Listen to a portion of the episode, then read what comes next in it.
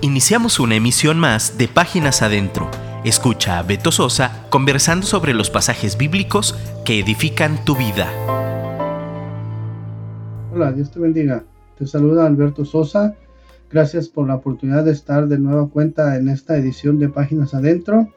Ya sabes, son pláticas informales con contenido de valor y específicamente reflexiones prácticas para una vida funcional. Agradezco a Dios por la oportunidad de estar aquí, que me prestes tus oídos y el único favor que te pido, como siempre, es que no me dejes hablando solo.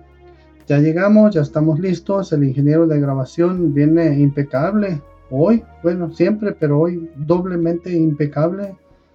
Y pues aquí estamos, te pido de favor que nos recomiendes con tus amigos, con tus vecinos, con tus compañeros de trabajo. Estamos procurando traer a ti contenido de valor práctico, sin mucho rollo, sin mucha paja, directo y al grano. Hoy vamos a estar hablando de algo que parece simple o sí es simple, pero, pero sirve como un ejemplo. Vamos a estar hablando de goteras. Y mira, la reflexión principal de esto es que los grandes logros no siempre se conforman con grandes esfuerzos, sino con pequeñas constancias. A veces vemos en las noticias eh, los artistas o, grandes deportistas que, grandes personajes que celebran el hecho ya que sea que ganaron un campeonato con, con su equipo, alguien que ganó una gran carrera deportiva, tal vez un corredor de autos que por fin gana un gran premio. Hay cantantes que a veces se presentan y agradecen por el apoyo que le dieron al comprar muchos de sus discos, que ahora ya no hay discos, pero son reproducciones, o antes había discos y les daban un disco de platino por sus grandes ventas. Cuando una directora de orquesta agradece por el reconocimiento que le dan en Alemania o en Francia, y a veces como que no percibimos todo el esfuerzo o no, no, al ver que, decimos qué fácil fue para ellos ganar ese premio, qué, fue, qué fácil fue haber llegado a las ventas de, de tantos X millones de ventas por su canción. Y parece como que no percibimos todo el esfuerzo, toda la constancia que tuvieron que tener para alcanzar ese logro. Tengo un amigo que es director de orquesta de Orquesta Sinfónica y nos platica o nos platicaba que en su adolescencia y en su juventud, mientras sus amigos salían a divertirse, él estaba en su cuarto en su piano practicando por horas y horas y horas. Después tuvo la oportunidad de irse a, Alemania a estudiar y dice que vivía de una manera muy austera, incluso este, se las ingeniaba para cargar su piano en una camioneta de esas antiguas que se llamaban combi de Volkswagen. Y ahí cargaba su piano y se bajaba en, en un jardín público, en una plaza, tocaba a cambio de dinero. Después de terminar su carrera, volvió a México y bueno, ha dirigido varios proyectos musicales. Y bueno, pues aquí estamos para empezar esta aventura de fe. Mira, son muy molestas en una noche silenciosa en la que pretendes dormir. Ese ruidito. Son indeseables en un lavabo o en una regadera a causa de una llave desgastada. Son perjudiciales en un detalle no sellado. Te incomodan en una ventana después de la lluvia. Y estamos hablando precisamente de una gotera. Esas pequeñas gotas de agua que se precipitan lentamente una detrás de otra y lo oyes el ruidito, el ruidito, el ruidito, ruidito. Y bueno, dependiendo de sus componentes, puede hacer una capa de sarro por donde fluye, puede formar estalactitas, puede formar estalagmitas, puede incluso perforar una roca o perforar un recipiente. Si tú dejas un recipiente por mucho tiempo ahí, la gota constante, va a llegar un momento en que lo, perfore. Hay una frase muy cierta y muy simple que dice, dice así, una gota perfora una roca, no en base a fuerza, sino a constancia. Lo cual es cierto, eh, tú estarás de acuerdo con esto. Una diminuta gota no es capaz de mucho frente a una gran roca, una enorme roca.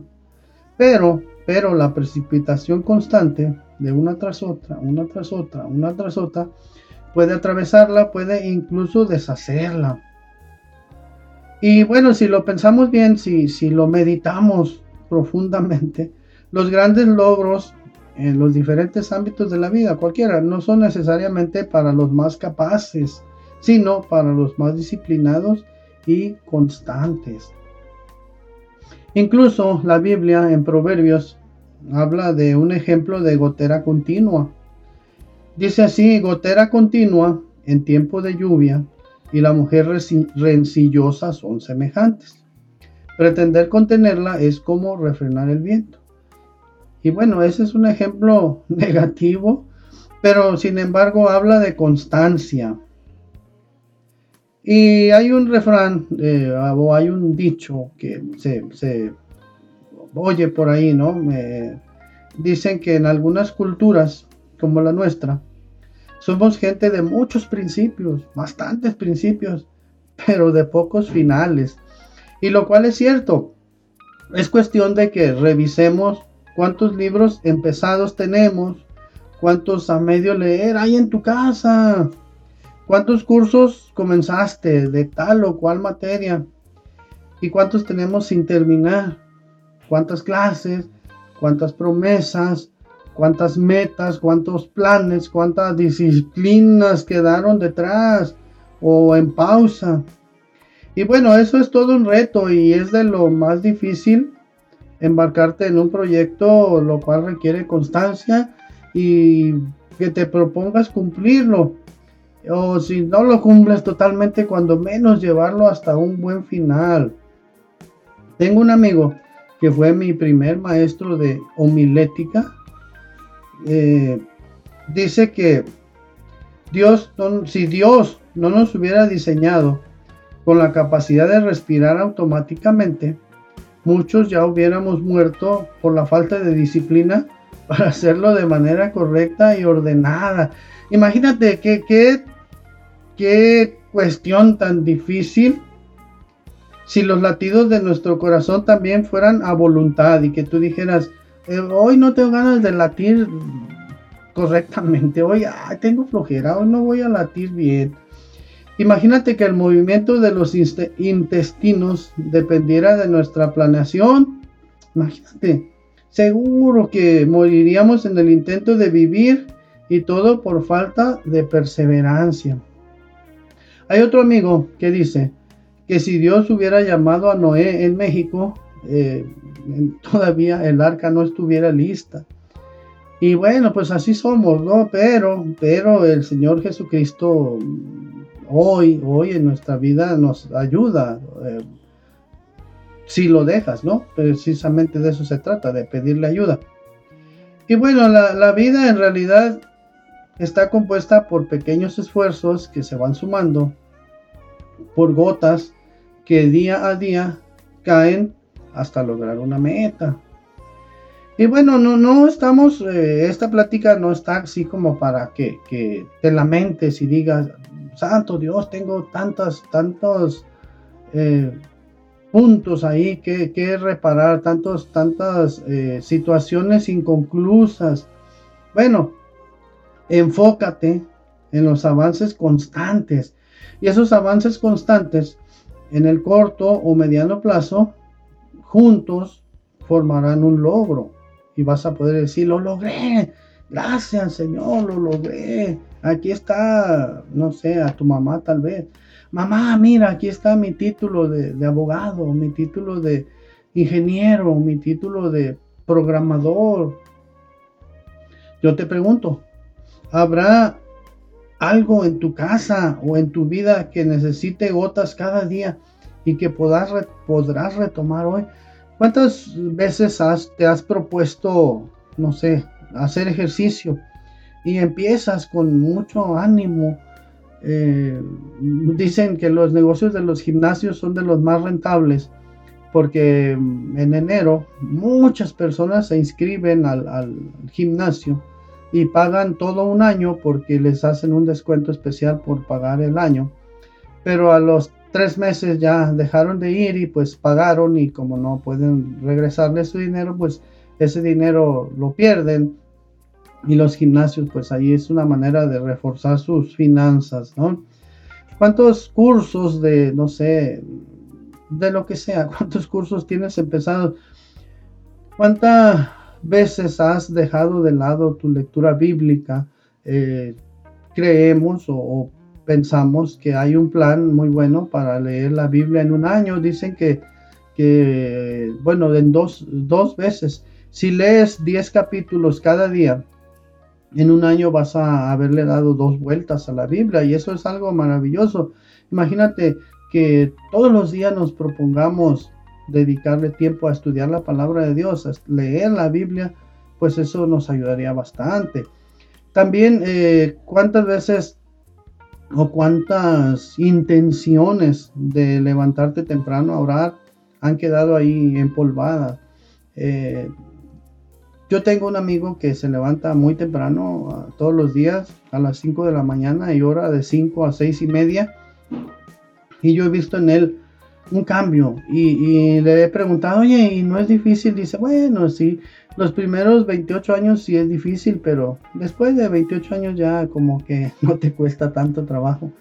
Pero sí, yo te invito, yo te invito a que hoy, hoy, después de que se termine este audio, retomes esa, esa tarea que tienes inconclusa, esa meta que te has trazado que quizá no has terminado, ese curso que dejaste empezado, ese libro que no has terminado de leer, esa relación que cortaste abruptamente y, que dañó, dañó a ti, dañó a la otra persona, eh, creo que debemos retomar.